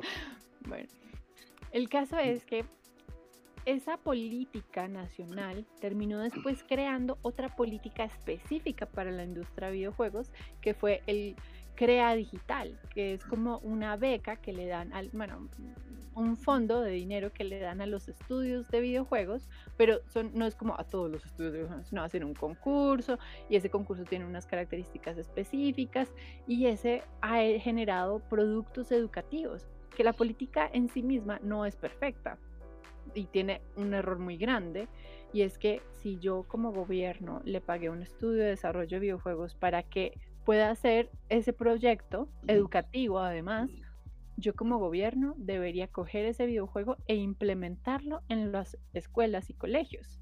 O sea, como una herramienta obligatoria. Eso puede significar darle más dinero al desarrollador por ese proyecto, por supuesto, pero eso también puede significar que el desarrollador va a tener la información, la data de ese juego para mejorar su juego educativo. Ya no tienes tu, grupo de testers, de 15 testers niños a los que lo hiciste, sino ya tienes todos los colegios de Colombia para eso y enseñaste herramientas súper valiosas a estos niños. Yo recuerdo un juego que sacaron hace unos cuatro años, yo creo, menos. Y ese juego te enseñaba justamente a reconocer las señaléticas de emergencia. O sea, en caso de que este niño esté en su colegio y tiemble, él va a saber por la señalética a dónde tiene que llegar al punto de encuentro. ¿Cuántos adultos saben hacer eso? En mi país nosotros ni siquiera tenemos, bueno, yo sé que ustedes hacen simulacros, pero nosotros en mi país nunca hacemos. Bueno, pero es que acá por los temblores, ¿no? Tiembla. Sí, pero no sé si es algo nacional. Sí, aquí, aquí por ejemplo, en, digamos, hablando un poquito justamente de, leyes, todas las oficinas deben tener este, una persona encargada con conocimientos a temas de responsabilidad civil. Y hay varias cuestiones ahí, este, pero una importante es de que una, creo que es una persona por cada 10 personas de una oficina debe de tener conocimiento para evacuar a la gente y la señal. Nosotros hace muchos años, este, cuando todavía teníamos oficinas, recuerdo que hubo una época en donde nosotros diseñamos nuestro, nuestra señalítica este, eh, en, el área de diseño, pero desafortunadamente si llegara a protección civil y la ve, nos multa, porque tiene que ser la señalítica aprobada por la institución gubernamental que está regulando y entonces este, no, reciben mejoras.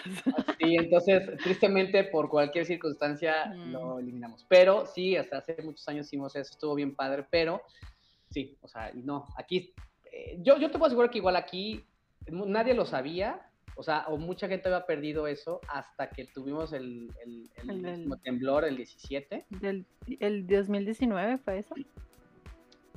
no, fue el 17, ¿no? El 17 fue el más fuerte. El 17 fue el más, el último fue como el del 85, que la verdad es que movió la ciudad y estuvo, y de ahí otra vez empezaron, y ya ahorita honestamente ya volvió a caer. Que fue el mismo día del, del 85, o sea, resultó ser el mismo día, este, y sí estuvo fuerte ese, El 19 de septiembre. Ajá, 19. 19. Bueno. Pobrecitos, todos asustan. El 19 van a quedar ahí marcados. Pero bueno, la realidad es que tú puedes salir de tu oficina, pero en cualquier otro lado podrías salir. Estás en un centro comercial, podrías salir.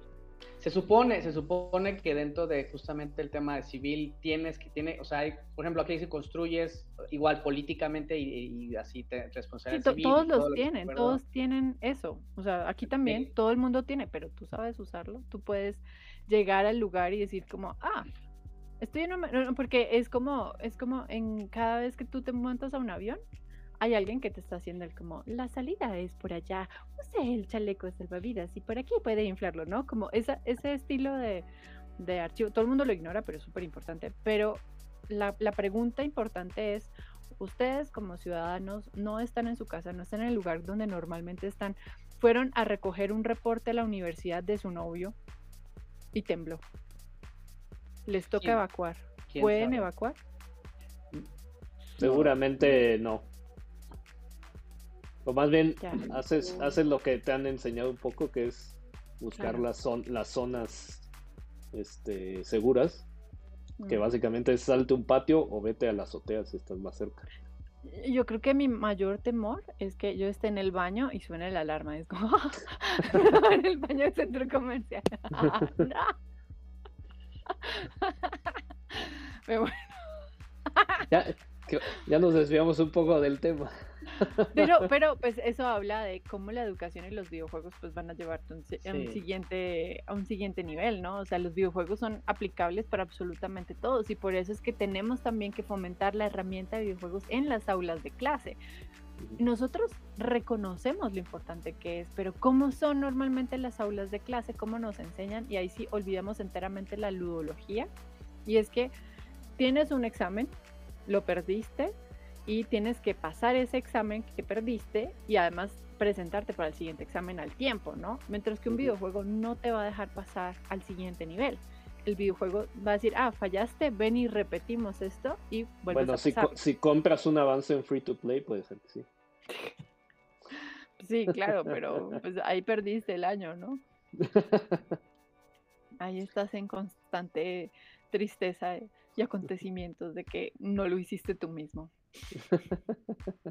Pero el contenido finalmente político al respecto es que tenemos nosotros que respirar por la industria de desarrollo de videojuegos. O sea, tú vas a salir de este stream y vas a decir como, ¿qué videojuegos están haciendo en mi país en este momento? ¿Cuáles salieron el año pasado? México publicó como cuatro juegos.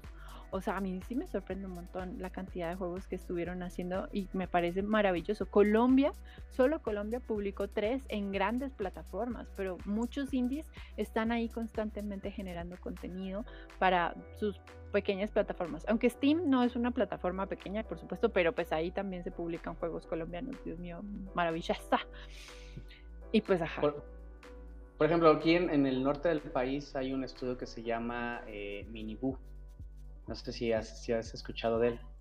Suena muy lindo. Es, de hecho, es una, es, es una, mm, es un, eh, ah, para mí yo cuando los conocí me acordé muchísimo de Toca Boca. Traen como ese estilo también como, como de kid, porque es básicamente, está enfocado a niños. Pero honestamente tienen como 60 juegos. Y yo no los había escuchado hasta que tuve la reunión con, en Pixelatin. Yo nunca los había escuchado. Entonces, eh, ya, ya llevan varios años, tienen este, justamente, está trabajado mucho el estilo gráfico, pero eh, está cañón, o sea, tienen muchos juegos, tienen muchas descargas, ¿no? Tienen en su página, de hecho ahorita me metí porque me acordé, tienen más de 100 millones de descargas en 120 países, son mexicanos y nadie los conoce pues por lo menos no en su país. A mí me pasa lo mismo. En el país, ¿no? o sea. A mí me pasa lo mismo. En, o sea, yo soy muy reconocida internacionalmente, pero pues imagínate, yo toco puertas en mi ministerio de tecnología, así es como. ¿Quién es y aparte están en Tijuana. Sí, es que, es que muchas, veces, muchas veces pasa que incluso consumes el contenido y no sabes ni quién lo hace ni de dónde viene, ¿no? Eh, justo uno de los juegos que dices, eh, de hecho que salió ahorita en mexicanos, que se me hizo muy bonito y lo publicó Team 17, que si no los conocen es un publisher que a mí me gustan mucho los videojuegos que publican, eh, que se llama Greek, videojuego mexicano, y la verdad muy bien hecho, con muy buena calidad, o sea, y a veces hasta está ligado este tema de que en, en Latinoamérica se hacen cosas chafas por justo desde, desde, desde el gobierno creo que lo acarreamos y en general lo que contábamos de que el latinoamericano tiende a ser más impuntual, tiende a hacer ciertas cosas, hasta, mm, hasta medio, medio flojos nos ubican. Entonces, todo ese tema pues va influyendo a que el querer tal vez consumir eh, eh, contenido, ¿no? O, aquí, por ejemplo, que nos, y seguramente en Colombia también las telenovelas, ¿no? Que todo el mundo dice que son chafísimas. Entonces, eh, como que ese tipo de cosas van haciéndose una bolita de nieve también para que el consumo de videojuegos, incluso si dices que es mexicano, si es colombiano, bueno, en este caso acá en México, si es mexicano, hasta algunas veces es como, mm, seguramente está chafa, ¿no? Y, pasa más en, cuestión tecnológica porque, pues, obviamente necesitas una cierta calidad, ¿no? Para eh, poder, este, pues contender en, estos, en estos ambientes, en estos mercados. Entonces, son ciertas cosas que, creo que sí se han derrumbado ciertas paredes, pero falta, ¿no? Tal vez no es solamente por el estilo de calidad, porque la realidad es que la industria latinoamericana no consume indie, o sea, nuestros consumidores principales es eh, Free Fire y no, aquí el, eh, aquí el pan de cada día es FIFA, Call of Duty, Claro. Fortnite, ¿no? Y hay juegos indies hechos en otros países que siguen siendo de la industria indie y que no. O sea, por ejemplo, Jam City es una industria indie, eh, aunque es una multinacional, sigue siendo parte de la industria indie, ¿no? O sea, no es un indie como el de Latinoamérica, pero sí es un indie al, al final del viaje. Y necesitamos culturizar a nuestros gamers y consumidores. Ese es el, ese es el objetivo al final, ¿no? Como también es que ese estilo de pedigrí que le damos al gamer, muchos gamers no se consideran gamers. Y es porque ellos creen que al jugar juegos mobile no son gamers. y pues es una fuerza muy grande. En Asia, el mayor productor es para mobile. El mayor consumo es justamente mobile y tenemos que darle esa prioridad también a nuestros desarrollos. Y los gamers de, de nuestro lado, pues tienen que empezar a reconocer que también hacen parte de este estilo público. Y fue esta consolita lo que empezó a aumentar también la participación de las mujeres dentro del consumo de juegos. Sí, ha sido la herramienta para democratizar incluso el desarrollo, ¿no? Ya no digas incluso de género. Yo creo que de países desarrolladores, ¿no? Y, de estudios justamente indie, y ya después de, le, pones lo del género, ¿no? O sea, sí ha tocado, ha abierto muchísimas puertas que le tenemos que dar, yo creo que ahí sí, las gracias al señor este, Steve Jobs por este, inventar las aplicaciones. Eh, pero sí, sí, sí ha servido mucho. y un tema que no hemos tocado es la parte de financiamiento incubadoras, ¿no? Y todo este tema de propiedad intelectual. Allá, este, digo, no sé en, en, Colombia cómo se maneja esto, cómo lo has visto ahí en Latinoamérica.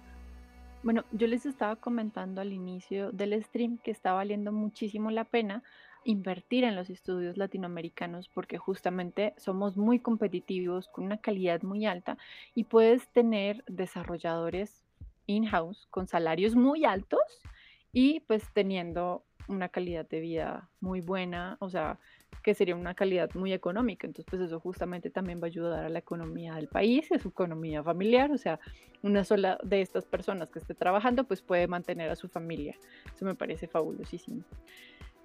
Es algo en donde estamos trabajando y no solamente las agencias internacionales, sino los estudios, claramente sabemos de dónde viene el dinero y es competitivo conseguir ese dinero, ¿no? Ya sabemos que por la moneda va a ser, pero pues la gente te va a comprar es por la calidad de ser humano que vayas a ser cuando estás haciendo esa negociación y también te va a comprar cuando tú estás en un escenario en donde generas este espacio de tecnología y saberes. Ellos es lo que van a querer saber, ¿no? Yo, yo tengo este dinero para invertir en Latinoamérica, yo no lo voy a invertir en, a ojos cerrados. Yo quiero saber cuál es tu equipo, cuántas personas están trabajando en él, cuáles son sus especialidades, cuál es su portafolio hacia atrás. O sea, tienes que tener muy claro lo que estás vendiendo y al mismo tiempo es cuál es su proyección hacia el futuro. Si tu estudio no tiene proyección hacia el futuro, sino solamente como, oh, tenemos que terminar este juego hoy. No, pues va a ser una inversión muy pequeña para lo que se puede crear, pero pues la realidad es que somos muy creativos, entonces constantemente estamos generando ideas nuevas, de eso estoy segura. Generamos ya un mercado muy abierto, Latinoamérica entera está generando esos espacios y está mostrando que es de Latinoamérica, con comunidades, con espacios eh, que se están abriendo. Por ejemplo, casi todos los países tienen capítulo del IGDA. Existe una comunidad que se llama Latinx in Gaming, que es una comunidad que justamente fomenta la cultura latina, más que todo y mayoritariamente en los Estados Unidos, pero pues eso no significa que Latinoamérica no se vea beneficiada de esta hermosa comunidad. Existen otros espacios que están viendo también la apropiación de las mujeres dentro de la industria y a los inversionistas no les interesa tanto porque les interesa más el talento, pero sí ven que estás haciendo un esfuerzo por romper la brecha de género dentro de tu estudio y tu comunidad de desarrolladores de videojuegos. Y pues nuestras IPs están valiendo cada vez más. Tenemos una democratización de la tecnología y una democratización de la publicación. Ya no es necesario llegar a un publisher para publicar, pero sí es necesario que tú empieces como estudio, si piensas como este juego me va a llevar al siguiente publisher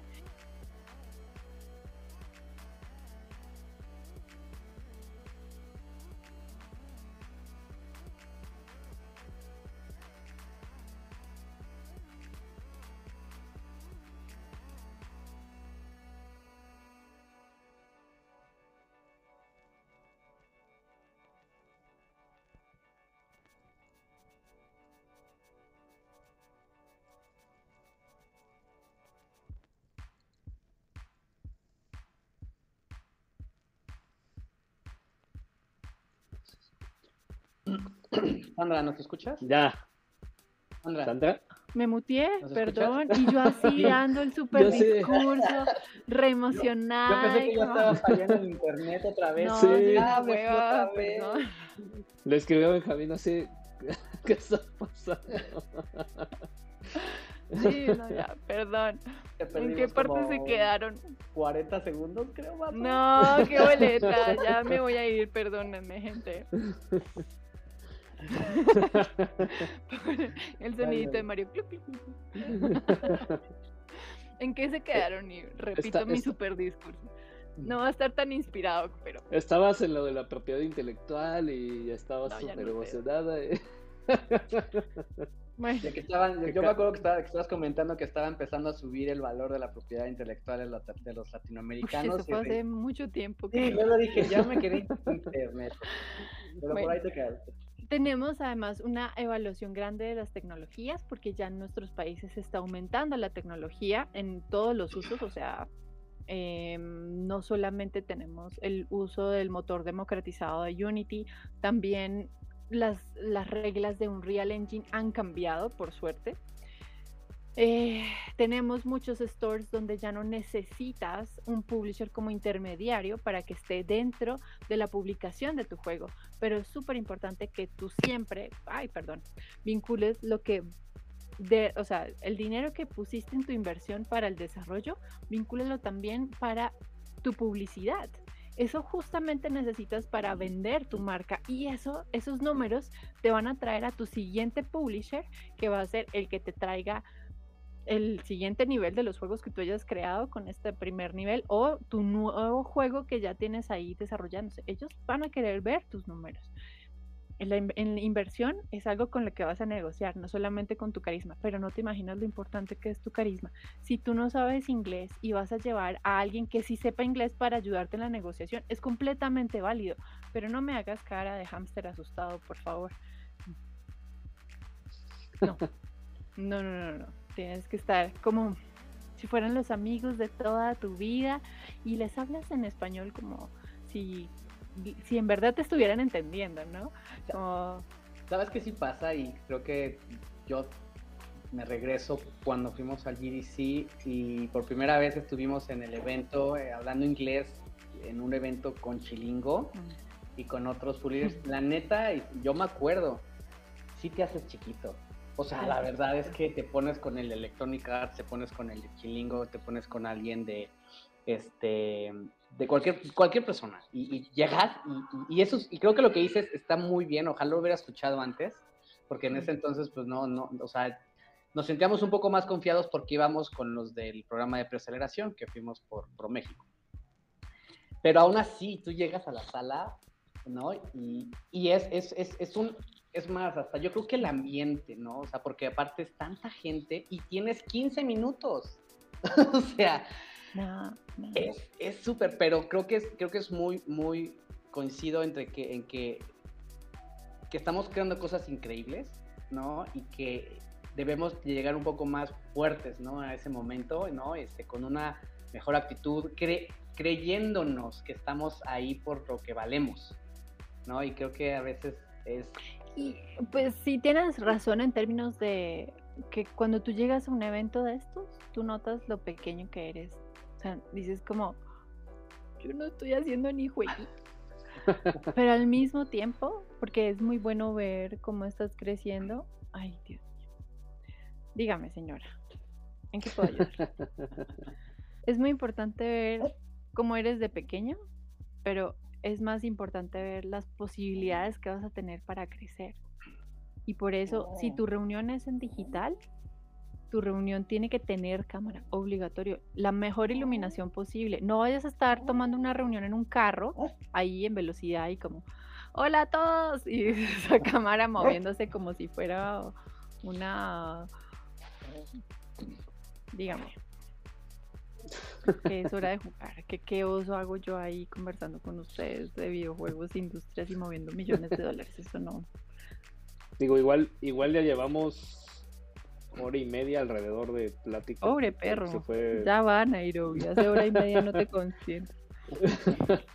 Igual para ya ir eh, cerrando un poco el, el tema, eh, en cuestión de, conclusiones, ¿no? Y comentarios, digo, de todo lo que dijimos y, que creo que es el mejor momento para hacer videojuegos en Latinoamérica, ¿no? No sé si estén de acuerdo por ahí.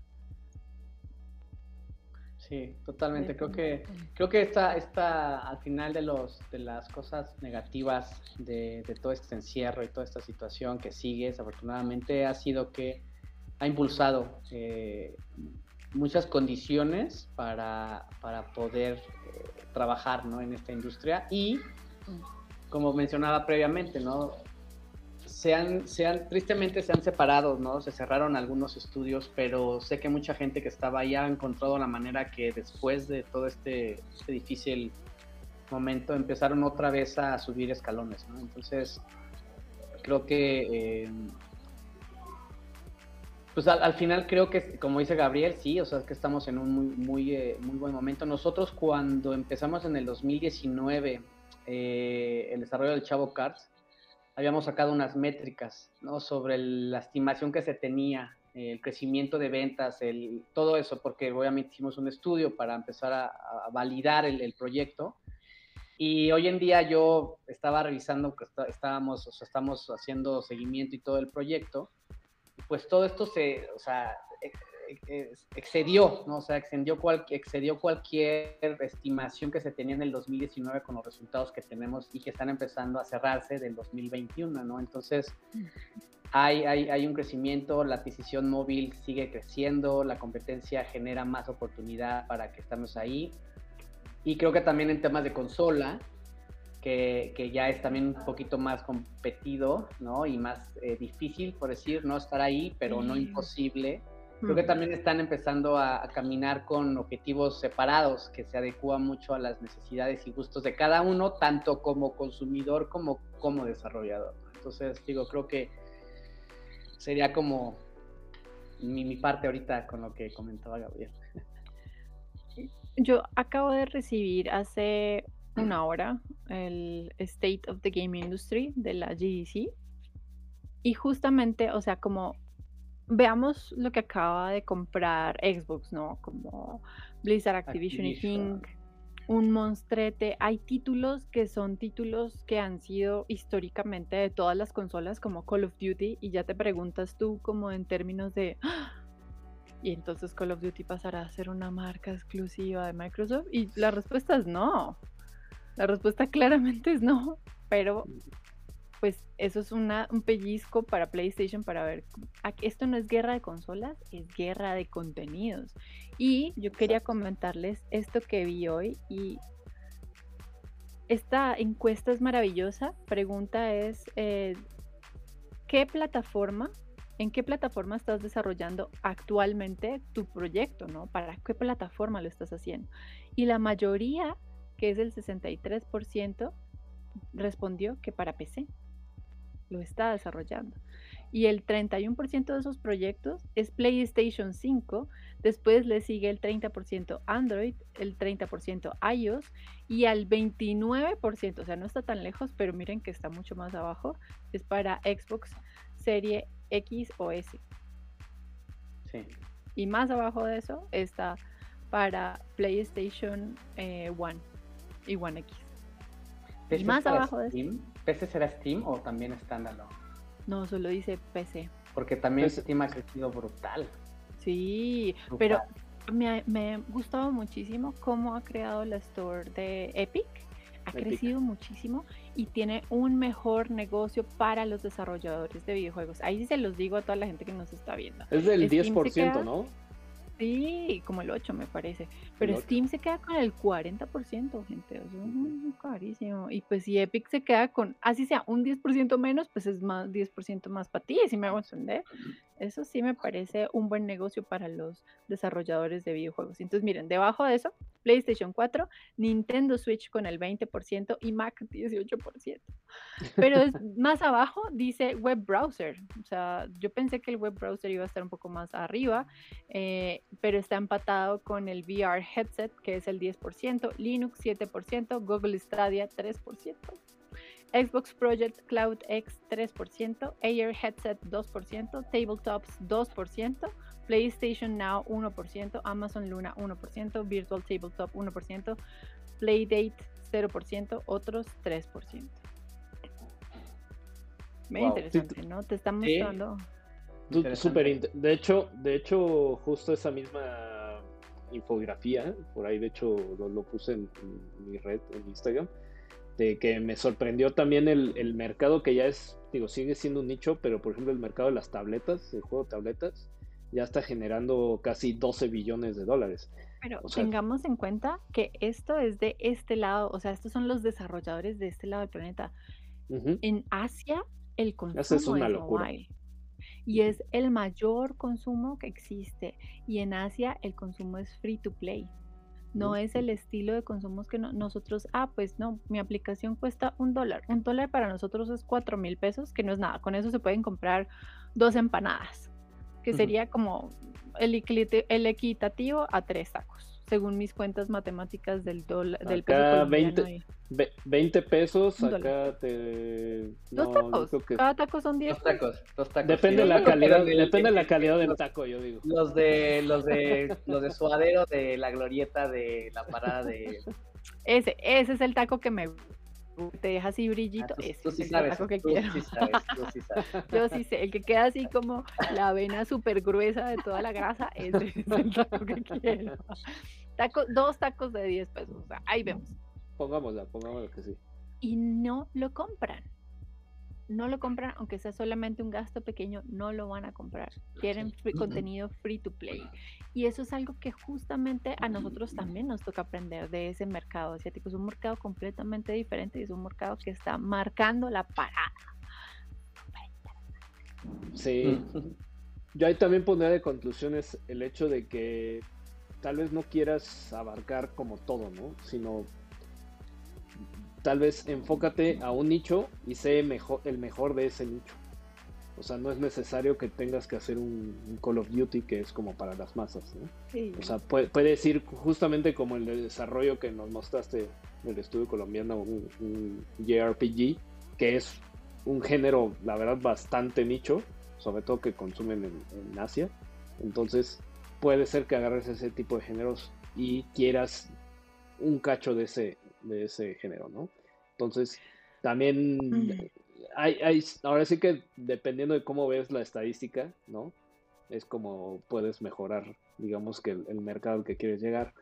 Porque de hecho también les iba a decir, el mercado de PC, o sea, según, según aquí la infografía que tengo de Game Industry, eh, ya abarca 36.7 billones de dólares. O sea, es un mercado bastante amplio. Digo, sabemos que después de esas estadísticas, pues los grandes se llevan gran parte de ese revenue, pero bueno, para un estudio chico tal vez llevarse uno o dos millones de dólares en revenue es, Un, es un excelente revenue, ¿no? Entonces, habrá que, contemplar más bien el, el, hecho de cuánto es la inversión contra el revenue que se quiere generar, ¿no? Entonces. Eh... Pero al mismo tiempo, o sea, no, no, es, no vas a dar todo ese dinero si no le metes plata al tema de marketing, mercadeo y tales. Si tú quieres conseguir un publisher, ya sabes, necesitas los números el publisher no te va a comer enterito porque, ay, es un indie. Mira, decir como mi juego es un indie no es una característica especial, no lo es. Y lo otro es, si tú apenas estás entrando en la industria de desarrollo de videojuegos, lo primero que tienes que hacer es tener un portafolio maravilloso. Y tú vas a decir, no, pues yo estoy en la universidad, ¿qué hago con mi vida? Solamente he hecho un juego que fue el proyecto para en la tesis de grado, no sé cómo lo llamarán, sé, yo me imagino. De graduación, sí. Sí. Y pues no, aprovecha y ve a Jams, aprovecha y conéctate con tu comunidad local, o sea, también estar en esos eventos locales de tu comunidad, tienes diferentes comunidades. Este stream es una forma política de apoyar a tu industria local, de conocer más y estás aprendiendo al tiempo, o sea, ahí estás haciendo dos cosas a la vez, lo maravilloso. Sí, increíble. Listo, pues. Pero, pues no sé, algo más que quieran agregar. un pensamiento filosófico. hablando seriamente, ahorita viene la Global Game Jam. La Global Game Jam se le conoce como el año nuevo de los desarrolladores de videojuegos. ¿Por qué es un evento tan importante y por qué tienes que estar ahí? Seas un estudio súper importante, ya hecho y derecho, una cosa así como o seas alguien como, ah, ¿sabes qué? Yo no sé hacer juegos, pero me gustaría como intentarlo. La Global Game Jam es como jugar a hacer juegos. Entonces tú entras, si eres principiante o ya tienes experiencia, entras a conocer herramientas nuevas o a perfeccionar tus técnicas. Y si eres alguien ya máster, cuando tú compartes tu conocimiento en una jam, aprovechando que esto es digital, muchos servidores van a ser en Discord, puedes estar ahí y decir como, oye, pues este es mi horario, yo ya soy una persona mayor, no voy a estar eh, trasnochando, pero voy a poder contestarles dudas el sábado desde tal hora a tal hora. Cuando hacen eso y comparten el conocimiento, pues van a ayudar a la gente a mejorar sus técnicas, pero además los desarrolladores senior pueden empezar a ver talento joven, nuevo, que pueden empezar a agregar a su estudio es un excelente lugar para cazar talentos. Es un excelente lugar. Yo invito muchísimo a los estudios de desarrollo de mi país para que hagan parte y ellos no solamente están ahí como mentores, sino también generan charlas y conferencias para llevar a esos desarrolladores al siguiente nivel, para que estén generando contenidos de calidad y estén generando espacios que pues impulsen a la industria de desarrollo, porque si yo hoy te comparto las cagadas que he tenido estos años, tú no los vas a cometer y vas a llevarlo a un mejor lugar. Y a veces, a veces uno de, joven, uno no sabe qué preguntas tiene que hacer y acercarse a alguien que tiene un eh, nivel senior, pues te puede ayudar como, ¡Ah! pues yo no había pensado en eso, ya sé cómo se llama la herramienta, ya sé que puedo ir a googlear ahí después para... Eso es maravilloso. Entonces, todos tienen que acercarse a estos eventos, pero en tu país existen más eventos, no solamente la Global Game Jam. Tendrás comunidades locales que estén trabajando en ello. Por ejemplo, sí les tengo que decir que existe una jam en Colombia y en América Latina que se llama la Woman Game Jam, que busca romper la brecha de género. Y eso está pasando también que los estudios se responsabilicen de eso y empiecen a romper la brecha de género, va a cambiar las cosas. Pero sepan que eso no es culpa de los estudios de desarrollo, no es como que el estudio sea malvado, no voy a dejar entrar a mujeres. No, eso no, eso no es así realmente. Eso tiene que ver mucho más con que las mujeres no se sienten parte de la industria de desarrollo de videojuegos. Pero si nosotros empezamos a ser conscientes de eso y a tratar de romper la brecha, lo vamos a conseguir. Como en 40 años, pero lo vamos a conseguir. Tenemos que empezar hoy. Para allá vamos. Ah, no, de hecho, hemos tenido oportunidad de trabajar con, varias mujeres y la verdad, o sea, no, no, la calidad no baja, ¿no? Porque después hay gente que piensa que pasa eso y, ah, o sea, es como totalmente un eso mito, que ¿no? Te dicen, eso que te dicen como, ay, pero la cuota de género es solamente porque la contratas porque es mujer y no sé qué, y bla, bla, bla, y pues eso pasa como por milésimas de razones pero mira, aquí tienes que defender tú mismo tu tesis. O sea, tú no vas a entrar a la industria de desarrollo de videojuegos ni por la carrera que tengas. Ah, eres máster, doctor, me importa un carajo. Yo quiero ver tu portafolio. ¿Tienes portafolio? Eso es lo que realmente me interesa ver. Por eso es que la Women Game Jam es tan importante, porque les da un espacio seguro a ellas donde hacen su portafolio y se empoderan para ir a los espacios mixtos y entrar a la industria de desarrollo de videojuegos. O sea, no es, aquí no, ay, eres bonita, te voy a contratar. No te importa un carajo. Haces bien tu trabajo, contratado. Así debería de ser. Pues muchas gracias, Sandra. Así es. muchas gracias por el, el, live de hoy. Creo que tuvimos ahí varias, mucha información valiosa ahí para quien quiera, quien quiera checarlo ahorita en vivo o después que van a estar en todas las redes sociales de Coconut Games ahí guardado, está en Facebook, va a estar en, YouTube, entonces eh, sin problemas lo pueden volver a, checar. Eh, pues invitaciones a redes sociales por ahí, Sandra, donde quieran seguir, te quieran contactar. Very importante. Bueno, yo tengo una doble vida, soy como Batman.